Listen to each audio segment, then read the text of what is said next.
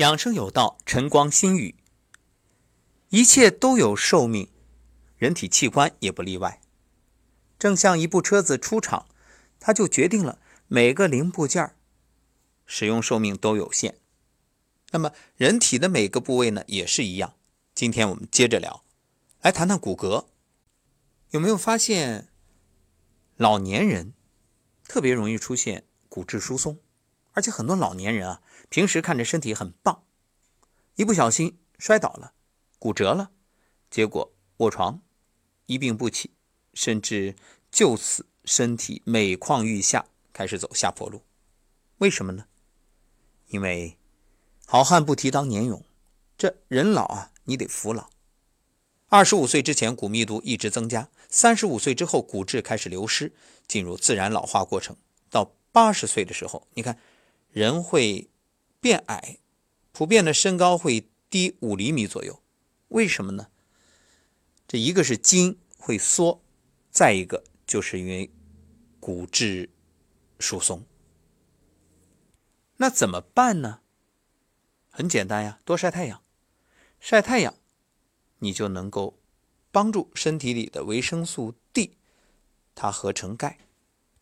另外啊，要注意补脾，因为脾为后天之本啊，脾胃好了，你才能从食物当中去获取这些能量，包括钙。所以很多人不懂，就盲目的去补，但是虚不受补，你身体本身是虚的，根本吸收不了，就像一个工厂。没有这种生产能力，那你原料运的再多没有用，都是浪费。因此呢，综合来讲，要保持好的情绪，因为情绪不佳就会伤你的脾胃，也影响消化。消化不好，又如何能吸收呢？还有这个饮食，不是讲吃的越多越好。你看我今天是辟谷第五天，感觉特别舒服。那关于这一点啊，建议大家可以听一听。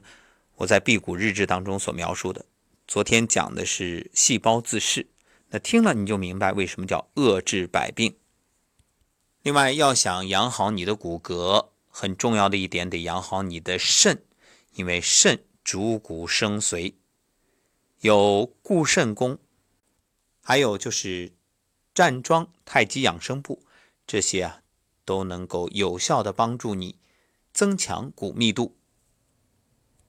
再说说心脏，心脏的年龄四十岁，啊，可能你会大吃一惊，什么？心脏它只有四十年的寿命？不是说四十年的寿命，而是指从四十岁开始，随着身体日益变老，心脏向全身输送血液的效率开始降低。四十五岁以上的男性和五十五岁以上的女性，心脏病发作的概率会增加。当然不是绝对的。你看，有的人八十岁了还四十岁的心脏，而有的人呢，可能二十岁就是六十岁的心脏，这个没法比啊。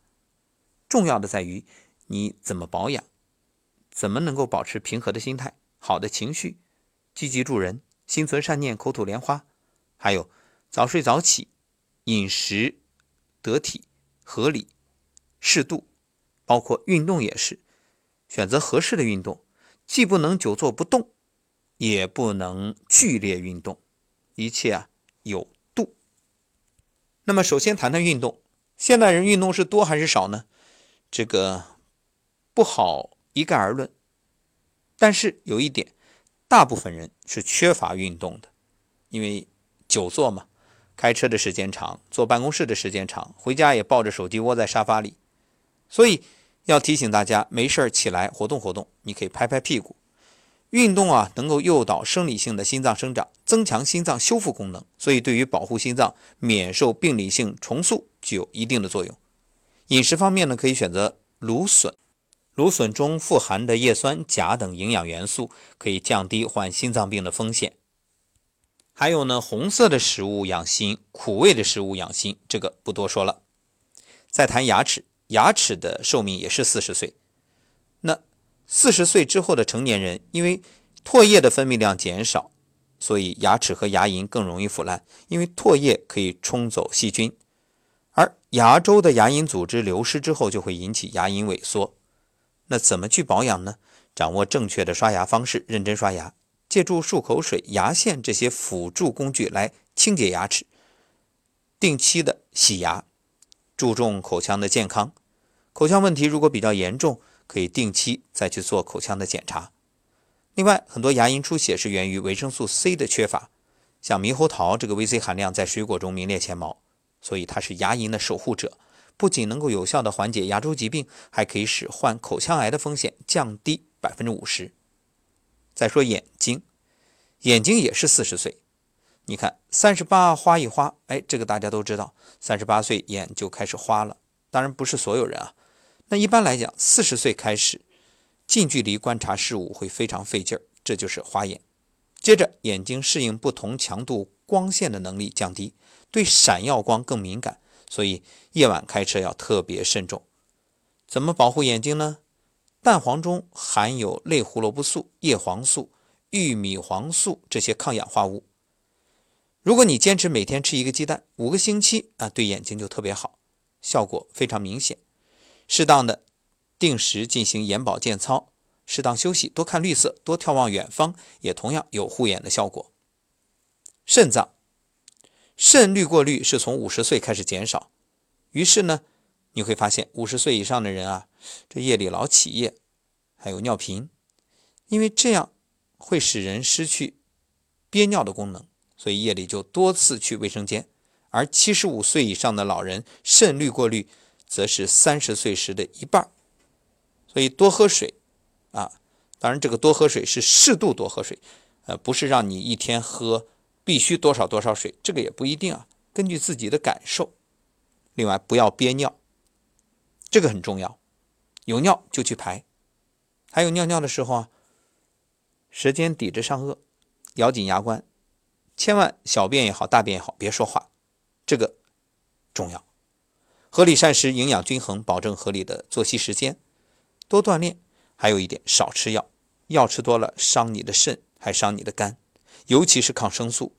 那现在过度医疗啊，很多人都是深受其害，所以你的肾脏、你的肝脏就是被药物伤害的，这个一定一定慎之又慎。没事按摩腰部，双手掌心搓热，往后腰一贴，揉就是了。或者你用掌心的这个热度渗透进去，特别这个冬天来了，这两天也降温了，要注意保暖。没事的时候弄个红豆袋加热，然后。敷在这个后腰的部位很舒服。再给男性朋友说说前列腺，前列腺增生会引发尿频等一系列的问题，这困扰着五十岁以上很多男性。正常的前列腺大小呢是像一个胡桃一样，增生的前列腺呢就有一个橘子那么大。怎么解决呢？多饮水，不憋尿，这和前面说保护肾脏是一样的。还有保持清洁，防止受寒，减少久坐。没事你就站起来拍一拍腹股沟，拍拍屁股。烟酒要注意控制，不抽烟最好。酒呢尽量少喝，还有刺激性的什么辛辣食物也要慎重。好，关于人体各器官的寿命时间表，那我们今天聊到这儿，下一讲继续。各位好好养护你的器官，因为人生啊。它也是一个短板效应，什么意思？就是并不取决于你哪一个器官特别强，而是取决于你的哪个器官特别弱。这个弱的器官恰恰决定你的寿命。为什么？我们经常会发现这样的情况啊，就是因为某个部位脏器衰竭，导致最后生命垂危，甚至撒手人寰，但其他的脏器还是好好的。所以就有了器官捐赠、器官移植。那么一方面呢，我们为器官捐赠者的大爱点赞；另一方面，这也是给我们敲响警钟，提醒大家一定要爱护好你的器官，特别是掌握了它的这个寿命啊，你就知道到什么年龄了就该呵护它了，不能再恣意妄为，毕竟不年轻了呀。